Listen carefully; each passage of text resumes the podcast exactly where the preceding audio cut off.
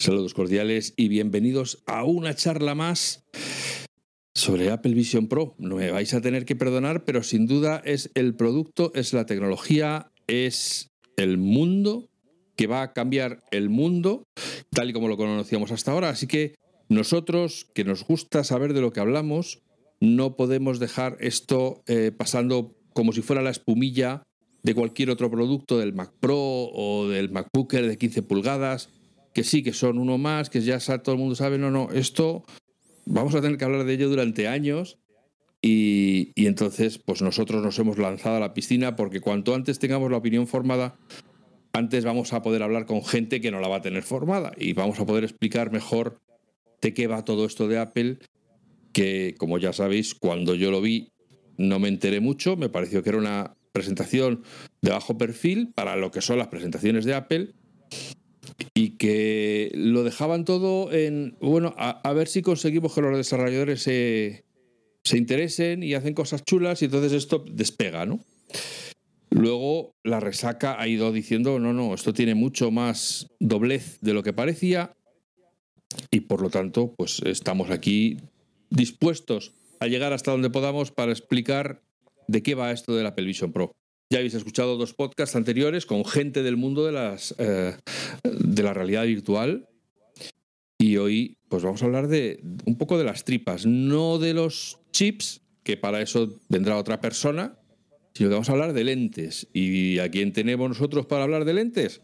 Pues al único e inimitable Rubén Pascual, oftalmólogo, residente en Suecia, con quien ya hemos hablado en otras ocasiones y que viene aquí pues un poco a, ponernos, a quitarnos las legañas ¿eh? de, los ojos para cuando nos pongamos el Vision Pro que no nos quedemos un, patados como parece que se han quedado los periodistas que las han probado.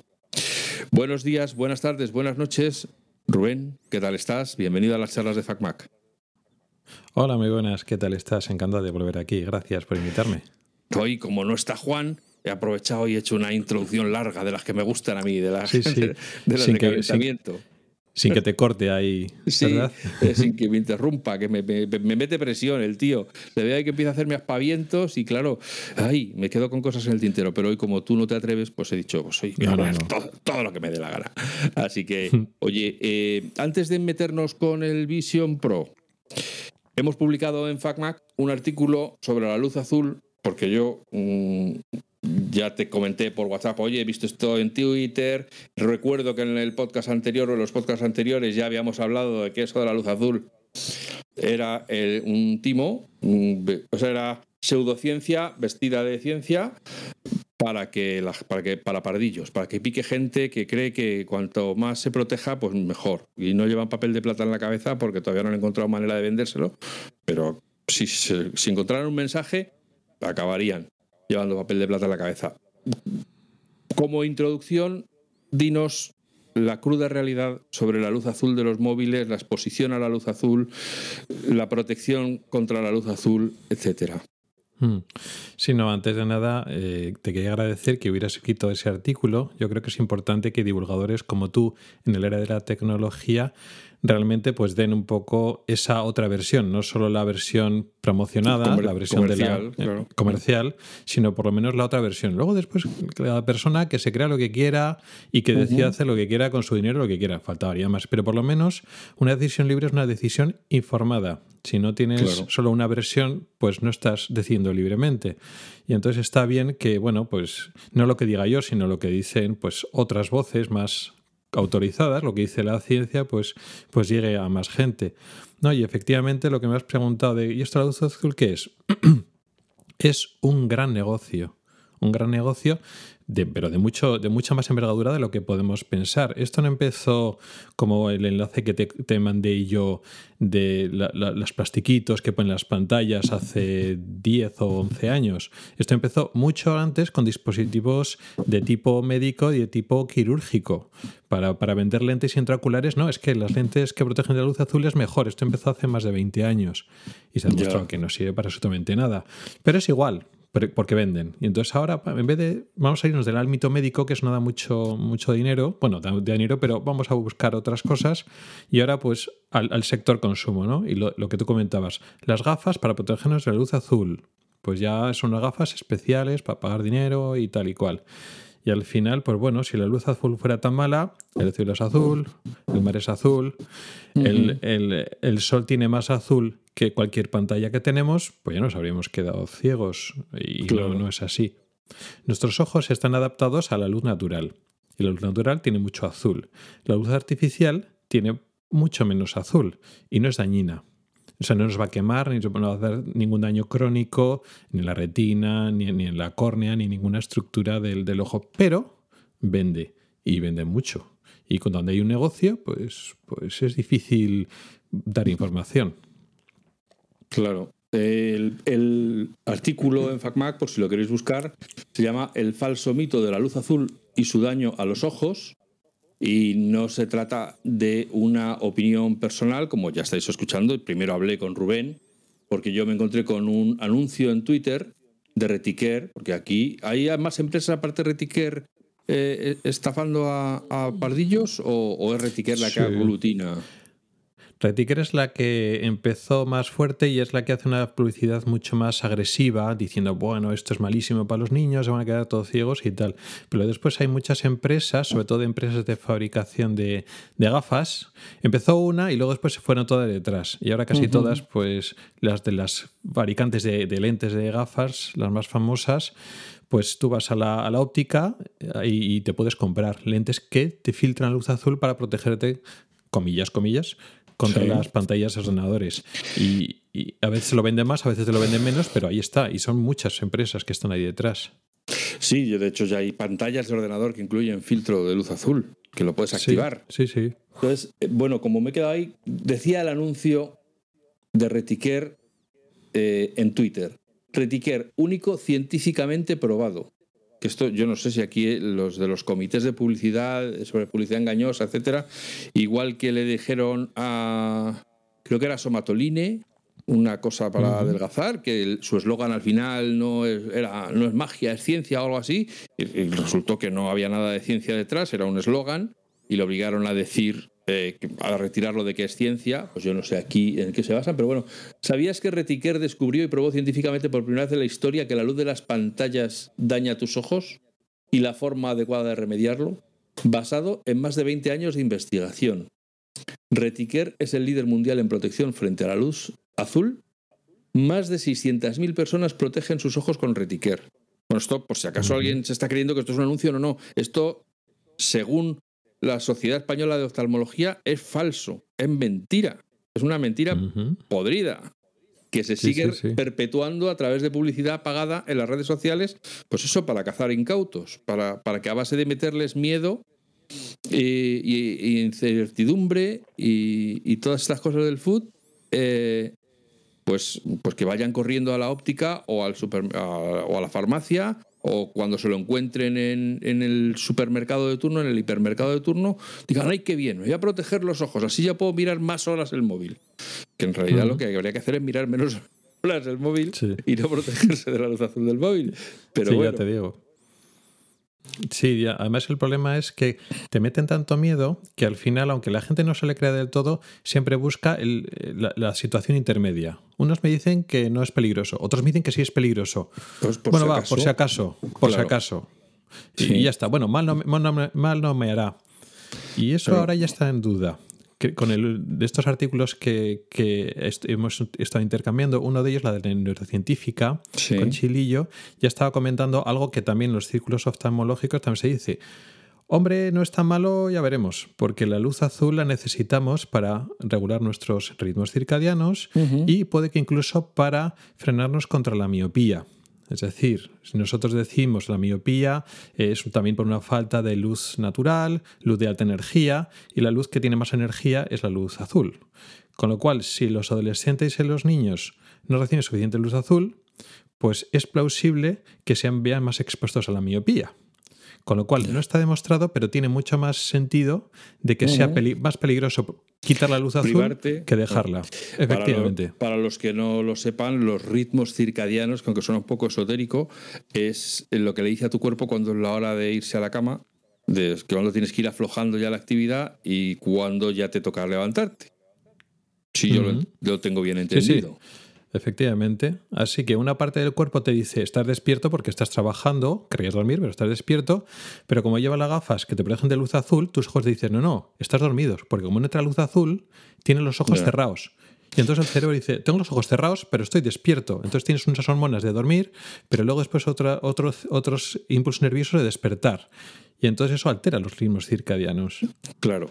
Todo el que ha estado en un stand de feria no, de visita, sino ha estado en el stand porque formaba parte de la empresa que tenía un stand de feria, sabe lo que es porque tiene esa ah, sensación de absoluta ignorancia sobre qué hora del día, en qué hora del día está.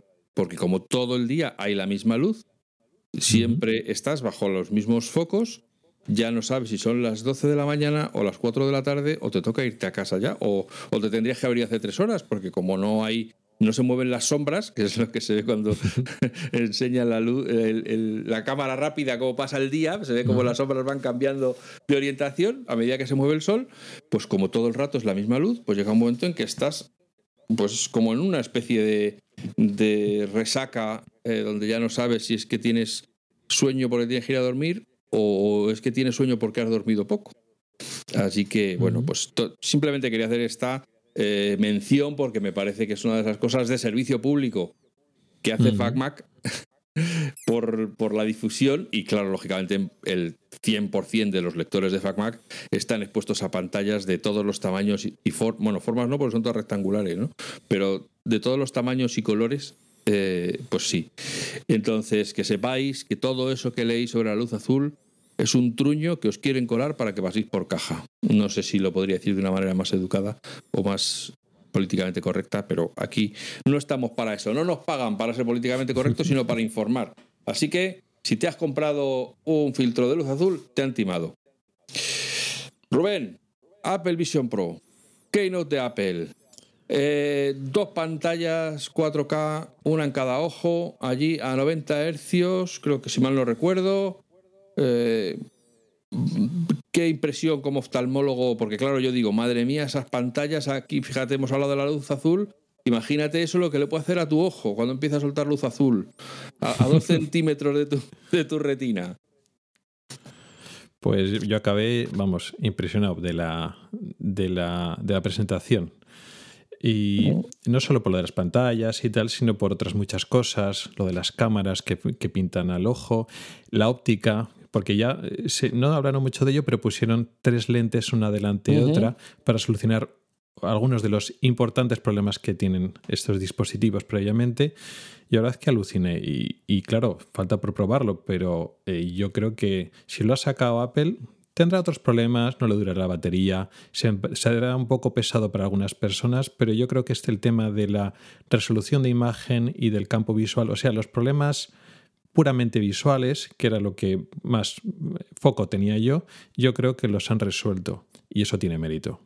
A ver, pero eso, eh, eh, ¿qué puede pasarnos? Imagínate que en vez de la batería estás enchufado a la corriente y tienes batería ilimitada. Puedes estar 12 horas seguidas, pues no sé, haciéndote un maratón del Señor de los Anillos en 3D, en, cine inmersivo o de Avatar, que con solo dos películas ya tienes seis horas eh, o siete.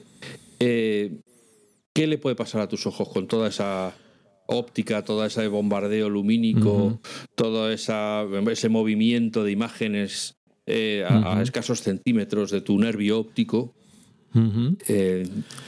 cuéntanos. Vale. A nivel de lo que es enfermedad visual, es decir, a nivel qué enfermedades o qué lesiones va a producir en, el, en los ojos, em, absolutamente nada, excepto cierto grado de sequedad ocular. Síntomas, muchos, claro, te tiras 12 horas ahí, te va a doler la cabeza, vas a, acabar cansado, mareado, con visión borrosa, porque pues es un esfuerzo visual de que estás enfocando a una distancia fija una distancia que posiblemente sea más cómoda que el móvil, por algo que luego ya explicaremos, pero es una distancia fija.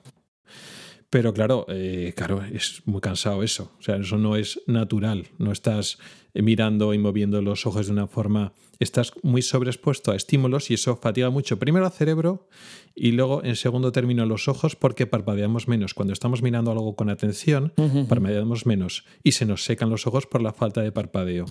Quitando eso, que no le voy a quitar importancia, y quitando los muchos síntomas que puede producir eso, lo que es a nivel visual, lo que dices, tu nervio óptico, retina, cristalino, córnea, todas esas estructuras nobles y delicadas del ojo que están más o menos expuestas a la radiación, no pasa absolutamente nada. Para que nos entendamos, es más peligroso para el ojo dar una vuelta por el campo, en la naturaleza, que estar con esas pantallas. En el campo se te puede quemar. Te puedes, tienes, puedes tener una quemadura solar en la córnea o en la retina si te da mucho el sol. Raro, pero en la playa no es tan raro. Y luego después en el, en el campo te, te puede meter una, una mota o una, ramita o un bicho, o un bicho que, que no son tonterías. Y eso, eso con la Vision Pro o con, el dispositivo, eso no te va a pasar. De momento no va a ocurrir. No, eso de momento no, no es tan realista todavía. Decía Oscar en el podcast anterior, que es una cosa que yo no sabía porque yo nunca me. Bueno, me he puesto unas gafas para una rueda de prensa que me invitaron no iba a decir del metaverso, pero yo no sé si eso ni siquiera era un metaverso, era con una artista que había hecho unas uñas en NFT para venderla porque es una diseñadora muy conocida, muy no sé qué. Yo no me mareé, tuve esa suerte. Lo que sí sé es que la experiencia era un churro, mm, pero vamos, mojado en chocolate que aquello iba a trompicones, no, no, te, no te, en cuanto te movías un poco perdías el, el norte y tal, o sea, era una experiencia penosa, muy, muy, muy flaco favor. Y luego, aparte de todo, no tenía ningún interés porque eran simplemente unas manos con las uñas pintadas y ya está. Ibas viendo distintas uñas y luego, si querías, te las comprabas en NFT. Bueno, negocios para gente con dinero que, o para tontos con dinero. Pero eh, el caso es que lo que decía Oscar es que cuando tú tienes unas gafas de estas, no tienes que mover la cabeza. Lo único que mueves son los ojos. En el caso de Apple, además, que estar leyéndote la retina para saber a dónde estás mirando. Lo cual, claro, es para el que no se lo ha puesto nunca, es un poco contra natura, porque piensas que para ver una cosa a la izquierda, pues te vas a girar a la izquierda. Y si vas a mirar una cosa a la derecha, pues miras hacia la derecha. No, ahí simplemente mueves los ojos y no puedes estar cambiando de una dirección a la otra porque enseguida tu sistema de equilibrio se te va, se te sale del carril. Pues efectivamente. Y eso es un, es un problema de lo que es la falta de inmersión. Porque claro, tú cuando miras una pantalla de ordenador una tele, bueno, pues tu, cuerpo está situado de una manera y las cosas pasan de una, en una situación estática.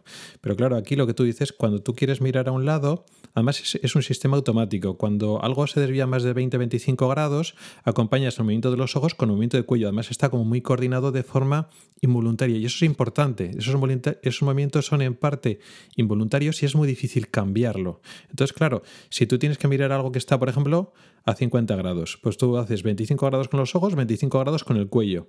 Claro, si tú giras así y solo eh, funciona el movimiento de los ojos y el del cuello no funciona, la experiencia primero se cae, ya pierdes inmersión, pero es que además se produce mucho mareo. Porque claro, digamos, la información que te viene del cuello, he girado 25 grados, dice el cuello, y dice los ojos, yo he girado 25 grados, vale. Entonces la imagen mental de tu entorno tridimensional le dice al cerebro, vale, lo que estás mirando está a 50 grados, pero no, está a 25, porque solo cuentan los ojos. Entonces, bueno, un mareo fatal. Hay gente que se acostumbra, que lo pilla, pero ya te tienes que salir de la experiencia natural. Con lo cual, para mucha gente es una experiencia mareante.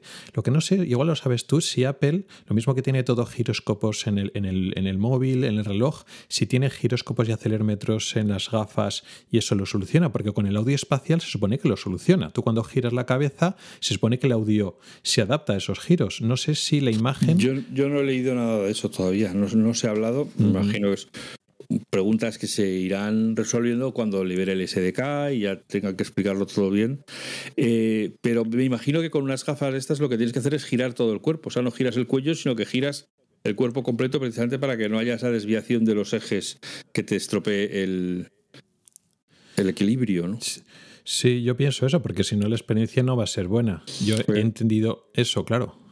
Decía Oscar y es verdad que todos los que salían en la Keynote usando las gafas en los vídeos de demostración estaban estáticos. Es decir, estaban sentados en un sofá, o estaban de pie, o estaban inclinados eh, escribiendo en el ordenador pero no había nadie manejando un sable láser, por decir así. No, pero ahí no estoy de acuerdo porque giran el cuello todo el rato. Cuando estaba ese señor en la oficina y se pone tres pantallas grandes, una a cada lado, va girando el cuello para mirar las pantallas, no gira los ojos. Con lo cual, si gira el cuello, realmente tiene que ser, tiene que responder el aparato al giro de cuello, si no, no tiene sentido. Porque si giras el cuello, te quedas mirando la pantalla de enfrente, porque la, porque la, campaña, la, la, pantalla te acompaña. Y además, cuando hables con, luego con eh, el próximo día con Julio César y te explique lo eso del, la RKit y todo eso, se supone que los objetos, las pantallas, se fijan en entornos reales que están alrededor tuyo. Con lo cual, si hay una pantalla que está al lado de la taza de café que tienes delante, tú giras el cuello y la pantalla se queda en la taza de café. Con lo cual tiene que responder a tu movimiento de cuello. Yo creo que Apple lo debe tener muy bien logrado. Sí, además, claro, yo supongo, eh, estamos hablando que tú, en el caso concreto del vamos a trabajar con programas de ordenador, tú sacas el primer programa ahí, que vamos a suponer que sea mail, el correo electrónico, y a continuación a la derecha pones el navegador, sea Safari o sea Chrome, sea el que sea, o Firefox, o Brave. Vamos, que es que esto es como la inclusión, no puedes decir a uno sin citar a los demás porque te acusan de, de que eres un excluyente, un fanboy que solo dice tal. Bueno, pues eso. Y entonces, claro, ya el siguiente ya no puede, ya te tienes que girar tú para ver dónde lo quieres poner. Ya no, no puedes seguir echando hacia, la mano hacia la derecha eh, sin mirar dónde lo vas a poner, porque, o sea, que efectivamente cierto movimiento. Además, que aquí el, ojo lo que hace es seleccionar, o sea, que solo movieras el ojo, eh, llega un momento en que lo que está más a la derecha ya está fuera de tu rango de visión del, del ojo. O sea, podrías tener aplicaciones en los 360 grados y la única manera de hacer eso es irte girando. Claro, y además si no, no puedes leer. Es decir, solo podemos leer lo que está, digamos, eh, más o menos en el centro de nuestra imagen. Leer. Eh, girando el ojo mucho, eso es súper incómodo. Con lo cual, si tú tienes que leer la pantalla del mail que la tienes a la derecha, tienes que girar el cuello y entonces ya cuando lo tienes en la pantalla del mail centrado, lo lees. Con lo cual tiene que ser responsivo a los, al cuello. Ya, ya, ya. Bueno, eh, tú, desde tu punto de vista, de profesional de la, de la vista, eh, ¿qué aplicaciones le ves? Muchísimas. O sea, no te puedes hacer una idea de las aplicaciones que tienen. También tiene problemas no, o sea, esto sirve para algunas personas, pero hay otras personas con algunos problemas visuales que van a tener, lo tienen un poco crudo. Yo cuando lo vi, bueno, también con no, con este dispositivo, sino con otros dispositivos, vale, te sigue la mirada, vale, y seleccionas un, un icono, vale. Y si tienes estrabismo y si bizqueas el ojo, un ojo mira para un lado, otro ojo mira para otro lado. El dispositivo, ¿cómo sabe cuál es el ojo bueno? ¿Cuál es el ojo con el que mira y cuál es el que no? y la gente que tiene estrabismo, que le varía, Claro, claro. Eso, por ejemplo, lo tiene que tener solucionado. Pero claro, aparte de, bueno, hay unos problemas que estarán solucionados y hay que haber que solucionarlos mm. eh, más adelante, pero claro, esto tiene aplicaciones muchísimas. En, por ejemplo, problemas de baja visión, gente que ve, pero ve muy poco, por ejemplo. Pues usan sistemas de aumento. Bueno, pues sistemas pues con unas gafas de aumento, unos sistemas telescópicos para leer y tal y cual funcionan, pero claro, con este sistema de Vision, eh, Vision Through, creo que es, que tienen muchas pantallas que miran a tu alrededor, claro, ellos te ponen una imagen que es directamente lo de las pantallas. Pero claro, eh, va a faltar poco tiempo para que hagan programas de asistencia de baja visión para poder amplificarte y magnificarte de forma inteligente. Porque aquí, cuando tienes un sistema telescópico, por lo que está en el centro lo ve grande y pierdes todo el campo visual. Y con eso te apañas. No son sistemas inteligentes, pero aquí tú puedes magnificar y hacer zoom en las cosas que te interesan y puedes disminuirlo y puedes adaptarlo a lo que necesites, incluso a las órdenes de Siri. Oye, amplíame esto o léeme esto otro. Porque claro, Tú imagínate, con el móvil sirve, pues las personas que son ciegas o con baja visión usan la cámara del, móvil para leerme algunas cosas o decirme algunas cosas. Pero claro, si lo tienes en la cara y tienes un dispositivo que en tiempo real está viendo por ti y te está ayudando, te magnifica, te cambia los colores para que veas lo que puedas ver mejor y encima te lee y te identifica cosas. O sea, ese sistema, eso sí que es potentísimo para las personas con baja visión. Claro, pero sin embargo tiene un problema y es que, el, que yo desde mi ignorancia, ¿eh? tiene el problema de que eh, las gafas se desbloquean leyendo el iris. O sea, es un, No. es un ID. Ya no es un Face Sí, ni es un Touch ID, sino que es un ID. Ten en cuenta que la mayoría de las personas ciegas eh, no tienen ningún problema en el iris. Ajá. Son ciegas por la causa que sea. Hay muchísimas causas de ceguera, pero normalmente no es un problema de- del iris. Sí que es cierto que yo, se me ha ocurrido algunos problemas con ese iris ID. Por ejemplo, nosotros cuando exploramos a la gente le echamos una gota, se edita la pupila y el iris se, que un iris se queda en medio milímetro. Entonces, esa persona después de las gotas no, se puede, no puede poner las gafas. Claro. O por ejemplo, después de una operación, a veces que después de una operación cambiamos la morfología del iris, pues esa persona ya no se identifica, ¿no? Pero supongo que lo tendrá solucionado y habrá otras formas de digo yo. Pero vamos, para- en general para los ciegos no hay problema con, con eso, porque aunque seas ciego, tienes iris igualmente. Hay algunos ciegos que realmente tienen el ojo opaco, la córnea la tiene opaca, entonces no. Pero la mayoría de los ciegos no tienen ese problema.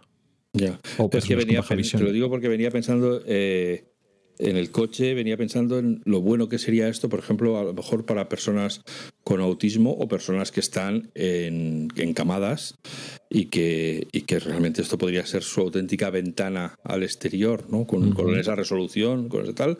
Imagínate lo que podría ser que pudieran ver ahí las vacaciones de la familia, cosas que ellos no, o las fiestas de la familia, pero claro, si. eh, sobre todo pensaba en lo del autismo, claro, pero si primero tiene que hacer un escaneo para poder reconocer que ese es. O sea, que me imagino que tendrán que acabar sacando algún tipo de eh, forma de superar que esté desbloqueado el dispositivo, que no haga falta mm, desbloquearlo con un iris concreto como si fuera el invitado, pero sin necesidad de iris, o sea, porque va a usar otras funciones. No va a, no va a nave- navegar, sino que simplemente desde fuera tú le puedes decir, pues venga, pon- ponle películas, o ponle poco yo, o ponle eh, lo que sea, ¿no? El- los programas que le gusten, Sí, para sí, que sí. esa persona pueda disfrutar de, de esa resolución, ¿no? Y de ese, de ese entorno inmersivo.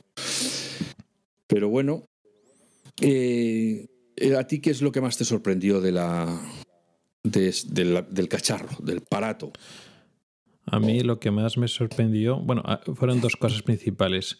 El sistema de lentes y luego el número de cámaras que están eh, vigilando y siguiendo a los ojos, las cámaras que están enfocando para, para adentro.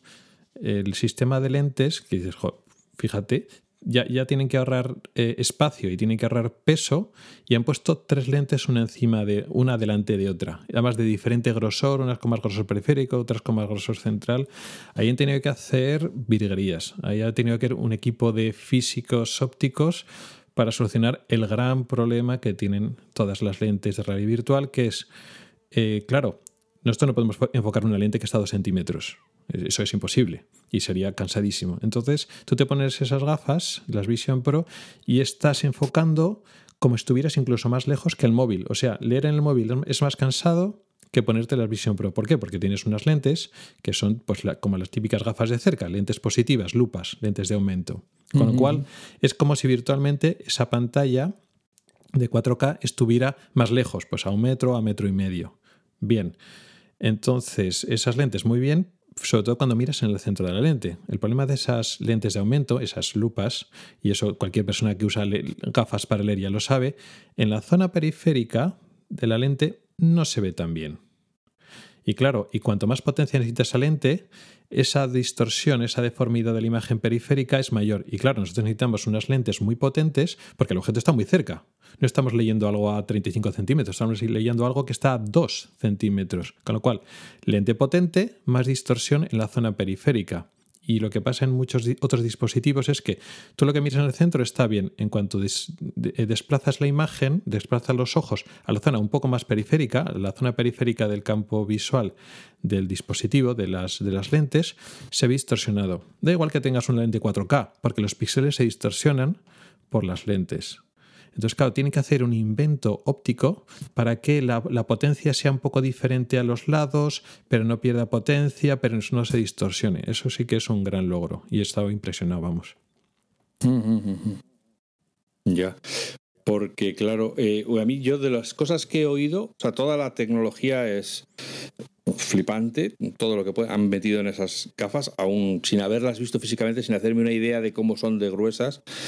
Pero una cosa que he oído a todos los que las han probado, a todos los periodistas que estuvieron eh, allí físicamente eh, haciendo la demostración, es que sabiendo que lo, cuando te pones las gafas en realidad estás en una cámara oscura, es decir, no estás viendo lo que hay fuera, cuando te pones las gafas, lo que hay dentro de las gafas es exactamente lo mismo que estabas viendo cuando no tenías las gafas. Es decir, la escala es uno a uno, uno es a uno.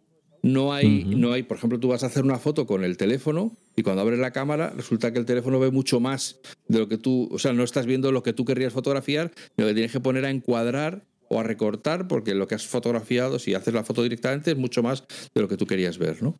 Y ahí, en cambio, al ponerte las gafas, está todo exactamente la misma escala eh, que lo estabas viendo. Eso eh, yo sin entender mucho, me parece que tiene que ser una cosa bastante difícil de conseguir el, bueno, clavar la, la, escala, el color, la iluminación, o sea, que, que, no te lo pongas y digas, esto es otra habitación, porque aquí las paredes están rosadas, porque la luz que está cogiendo la cámara, pues yo que sé, está viciada y tiene una, pues ya sabes, o sea, pasa con las pantallas de ordenador y con tal, enseguida y que te voy a contar con las mm. cámaras que le ponen a los ordenadores, ¿no? Cómo, cómo se te ve de mm. repente de, de, azul o de rosa o de, o de tal. Entonces, bueno, pues toda esa interfaz que han diseñado eh, para que la interacción con la habitación en la que estás sea la que ya tienes en la cabeza, justo lo último que has visto antes de ponerte las gafas, es mm. exactamente lo primero que ves cuando te pones las gafas.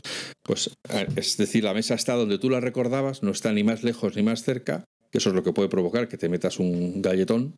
Si resulta que, eh, igual que pone en los retrovisores de los coches, los objetos en el espejo están eh, más cerca de lo que parece en el espejo, pues lo mismo te puede pasar cuando te pones las gafas y resulta que las cosas están a una escala diferente, a una distancia diferente tú crees que estás donde las estás viendo, pero en realidad las tienes al lado de, la, de la espinilla, con lo cual en cuanto avances un poco con el pie, pues que te vas al suelo. Vamos, que te, o tiras el jarrón o te caes encima de la tele. Todas esas cosas que se ven en los vídeos de YouTube de gente probándose gafas de realidad virtual.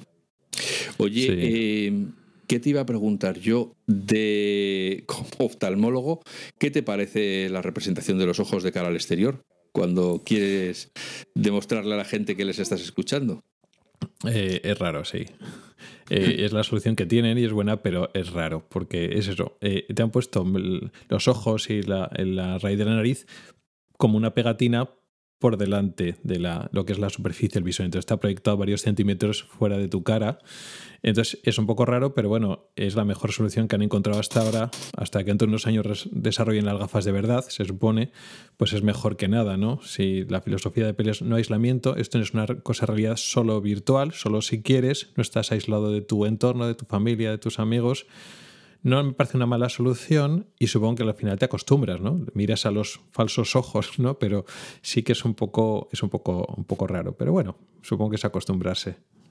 A mí otra de las cosas, eh, esto ya saliéndonos un poco del tema meramente óptico, que me, las grandes preguntas que me quedan es porque cuando salió el iPhone, eh, inmediatamente o a los pocos meses salió el iPhone 3G y luego salió el 3GS con lo cual, pues el que se compró el primer iPhone, enseguida su iPhone estaba obsoleto.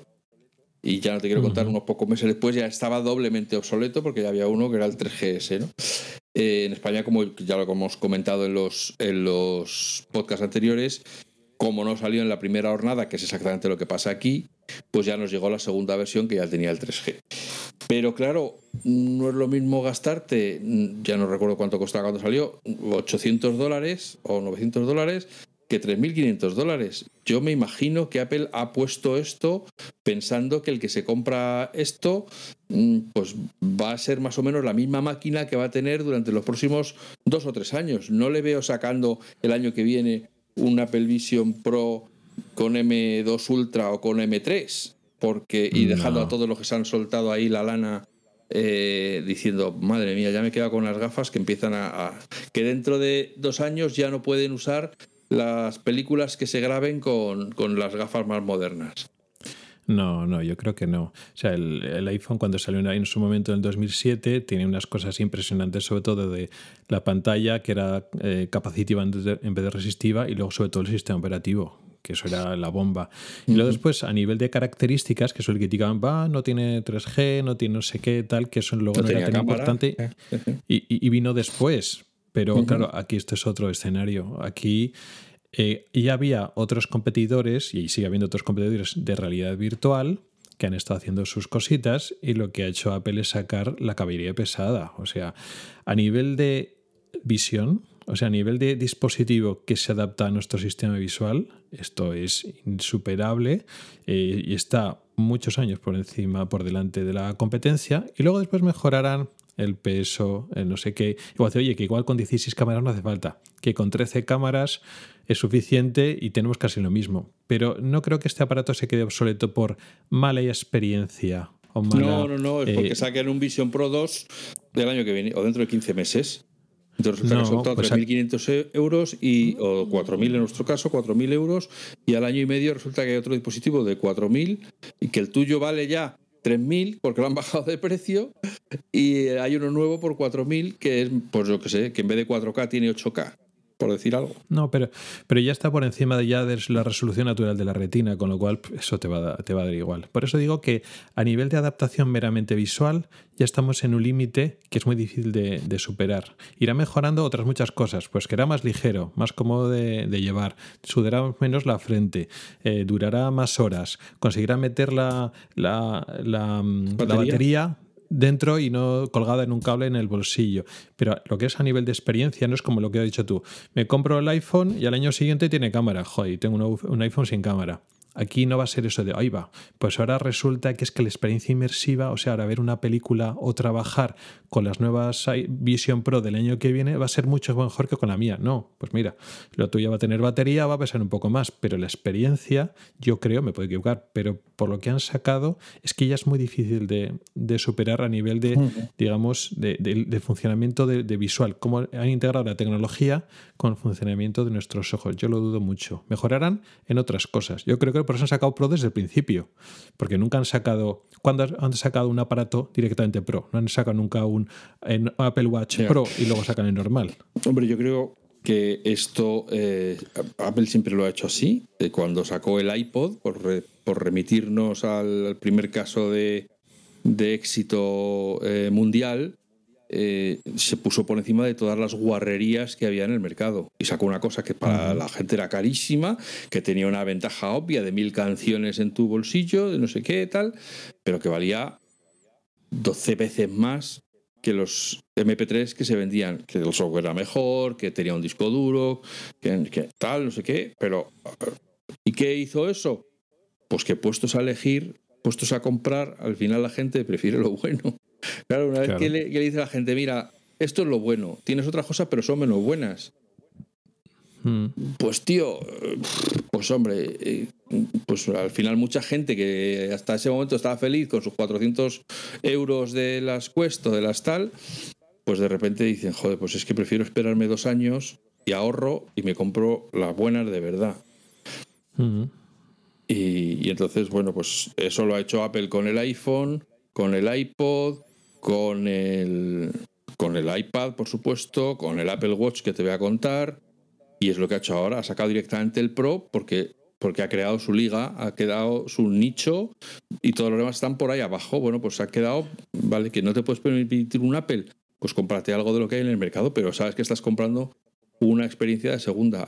Yo venía pensando, en el rato que he estado ahí en en mí mismado, he pensado todo lo que hace la competencia lo puede hacer Apple Vision Pro?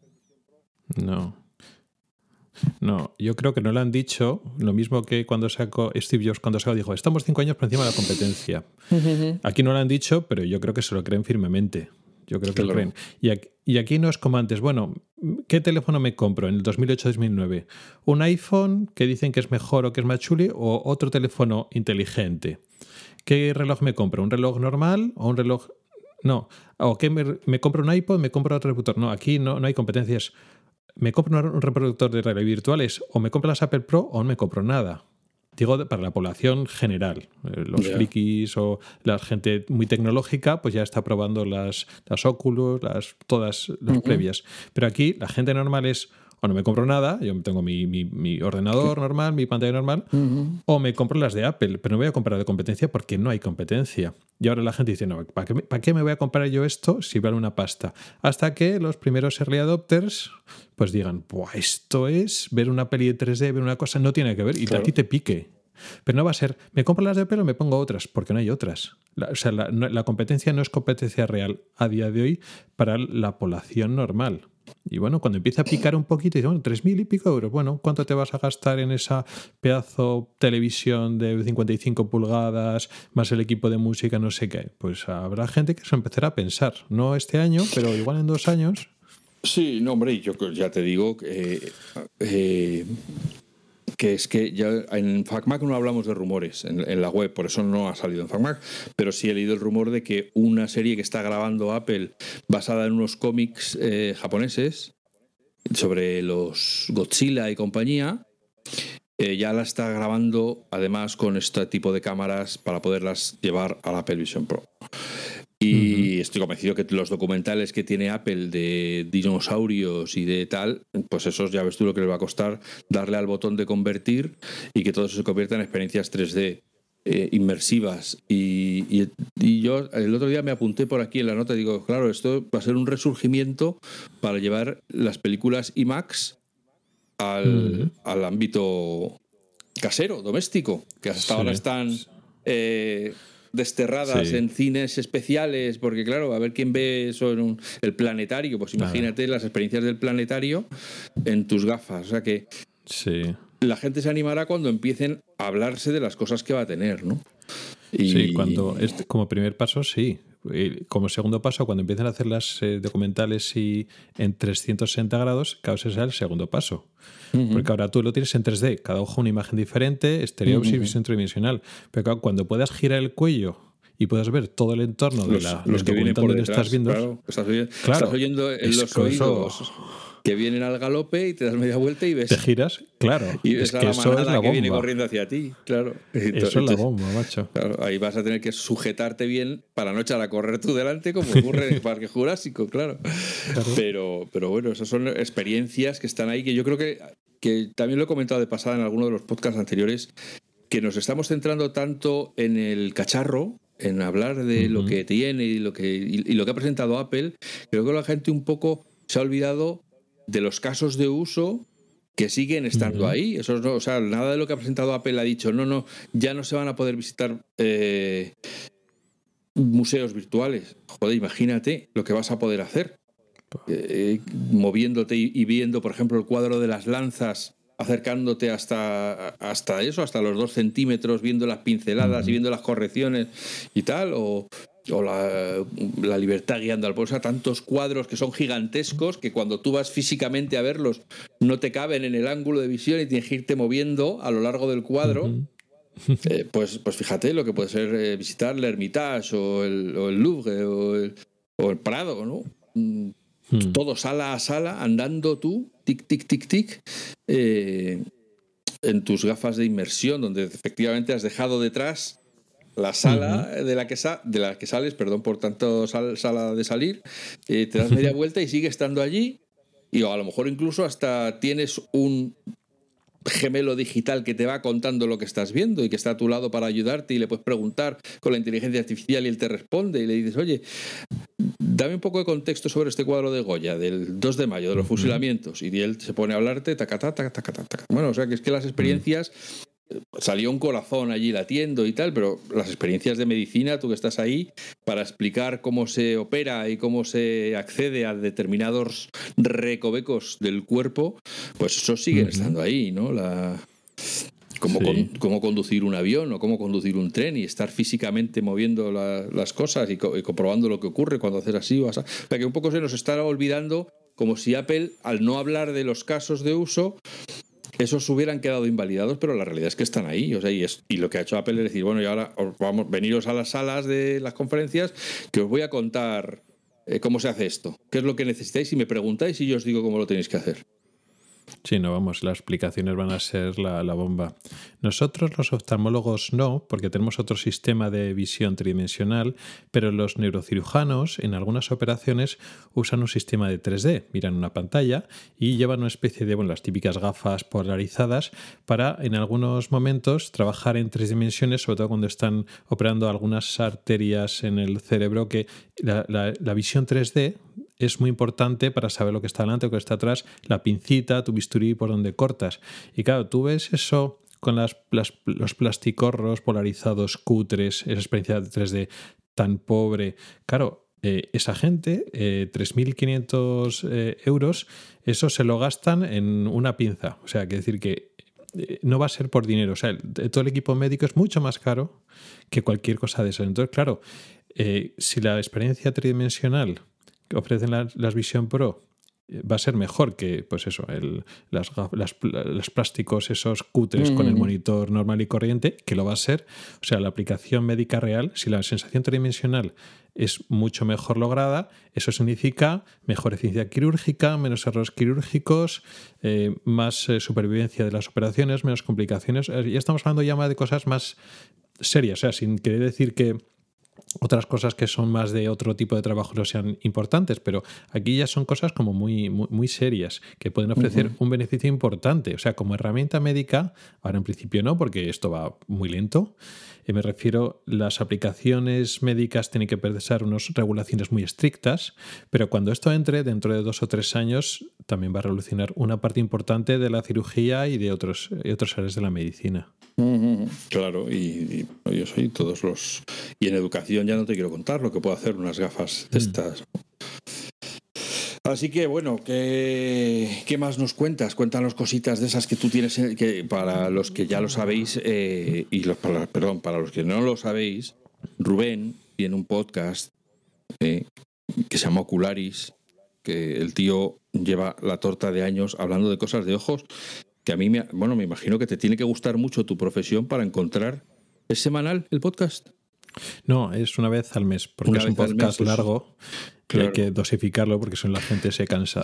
Coge, coge fuerzas durante todo el mes, va apuntando cosas y se, y se casca ahí una hora o más hablando sobre ojo desde hace cuántos años? Dímelo. Pues ya voy por el sexto año, por el séptimo. madre mía. O sea, imaginaos, de ojos. Esto este hombre no está bien. O sea, no, se puede estar seis años hablando. en fin, bueno, pues eso. Pues además de eso, ahora como este tema lógicamente le ha llegado, porque, porque se ve, se ve. Este, esto como tenía cámaras pues y, se colocan los ojos, pues esto le ha, tocado la patata y entonces se ha puesto a hacer un podcast específico explicando cosas sobre el Apple Vision Pro que está dentro de su propio eh, canal de podcast, aunque los tiene puestos aparte. Así que si os interesa desde el punto de vista oftalmológico, bueno, habla tú, porque a lo mejor no solo no hablas solo de temas de, visión y haces otro tipo de consideraciones. Sí, de visión, pero ya no desde el punto de vista tan oftalmológico de vamos a hablar de tal enfermedad, sino, bueno, este es un aparato nuevo que yo creo que va a revolucionar la forma en que nos relacionamos con la tecnología entre nosotros, pero tiene que, mucho que ver con la visión. O sea, el sistema operativo no se llama oreja OS o cerebro OS o mano OS, se llama visión OS. Y el aparato se llama Vision Pro por algo. Y sí, tiene un sistema de auriculares que está muy bien, pero lo importante es la visión, porque está mucho más conectado a nuestra visión, ya no solo de lo que llamamos aferencia de entrada de información, sino salida de información. Es decir, ¿cómo manejamos con esto? Ya no el dedo, algo mucho más natural con el dedo, con la mirada. O sea, estamos moviendo los objetos, eh, estamos seleccionando con la mirada. O sea, y eso no solo tiene esa ventaja, bueno, elegir los iconitos, sino el potencial que tiene esto de que el sistema lo estamos manejando con nuestros propios ojos es que nuestros ojos hacen de mano. Sí, también hacemos clic también así, pero estamos manejando todo con, con los ojos. Sí, eso, llega un día en que parpadeando dos veces haces clic, como...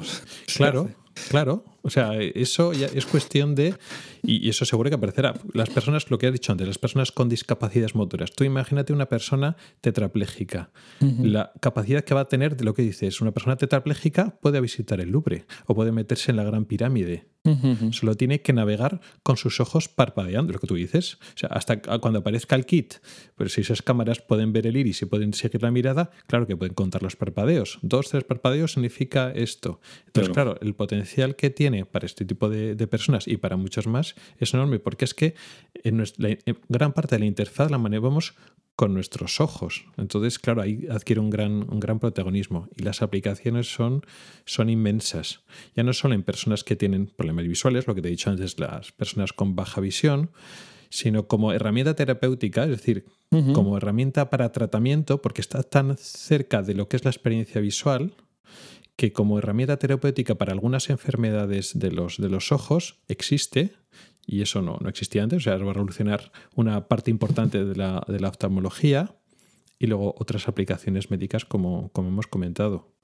Ya, ya estaba pensando ahora, perdona, que es que me he ido con, con cuando has hablado de, de la gente que tiene problemas eh, eh, de movilidad y tal, estaba pensando en el audio, me ha venido a la cabeza de repente el estar en la orquesta tocando, porque me he acordado del audio espacial de Apple, ahora imagínate que cada músico tuviera su cámara eh, de manera que tú cuando le miras estás viendo lo que está tocando, estás oyendo lo que está tocando y tú estás allí mm, eh, escuchando la quinta sinfonía de Beethoven como si estuvieras allí o la aleluya de Händel, o sea, esas melodías que, nos, que te transportan.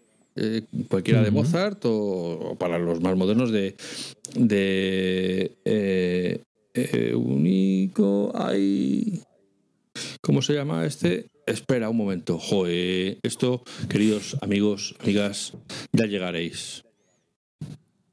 Eh, joder, macho. Bueno, pues nada, pues ahora no me sale el nombre. Bueno, uno que hace, que está dentro de la New Age, pero que es muy bueno. Es que, joder, qué rabia me da, ¿eh? Bueno, pues imagínate, o bueno, ya que han estado por aquí en los Guns N' Roses, no sé yo si tal, pero imagínate lo que es tener inmortalizado un concierto en el que tú has estado en, este entorno inmersivo donde tú estás en el público y puedes acercarte a ver al guitarrista o ver al cantante o ver a tal o a los Rolling Stones, no sé ya si les va a dar una cosa es que sean inmortales y otra cosa es que lleguen a tiempo de que les filmen un concierto así. Pero bueno, o los acústicos, en fin, hay tantos casos en los cuales estar allí sentado pueden ser experiencias por las cuales la gente pague dinero. Sí, claro.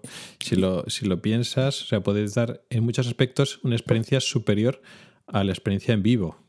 Porque lo que tú dices, pues estar viendo una orquesta, no sé qué, ahí va, a ver cómo suena el oboe. Claro, miras al oboe y entonces el, sistema sabe que a dónde estás mirando y te sube un poquito el volumen de la persona que toca el instrumento que estás mirando, por ejemplo. Claro, ese tipo de, cosas, ¿no? Claro. Mm, no sé, no nos lo eh, imaginamos todavía. Realmente. Todavía no, pero sabemos que está ahí.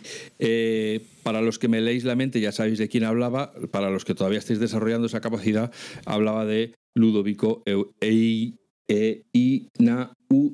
Einaudi, Ludovico Einaudi. Si no le conocéis, por favor, buscadle y escucháis, eh, porque su música es maravillosa.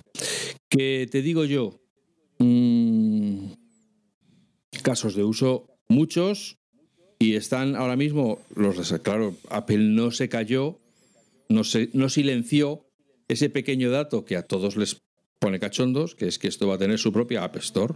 Entonces dicen, wow, dinerito, que es poco dinero al principio, porque lógicamente la repercusión que van a tener las Apple Vision Pro va a estar cifrado en cientos de miles de unidades al año, porque además he leído que, que, Sony no le da tiempo a fabricar más, que, aunque Apple le ha pedido que amplíe la producción, Sony ha dicho que ni de coña, eh, con lo cual pues Apple se supone que está buscando otro proveedor que se las pueda fabricar.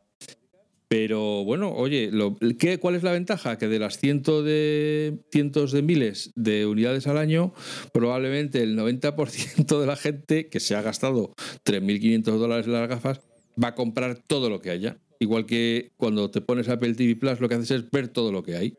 Pues claro, se van a comprar todo lo que haya porque lo que van a querer es un desfile constante de, nuevas experiencias. Pues sí. Así que nada. Bueno, Rubén, yo no sé si tienes, eh, si nos hemos dejado algo en el tintero que te parezca a ti que dices, oye, esto Sopenco no lo has mencionado y es muy importante. No, no, yo creo que lo que has dicho al principio de, oye, no te van a freír los ojos, por mucha pantalla, mucha historia, no te van a freír los ojos, ¿no?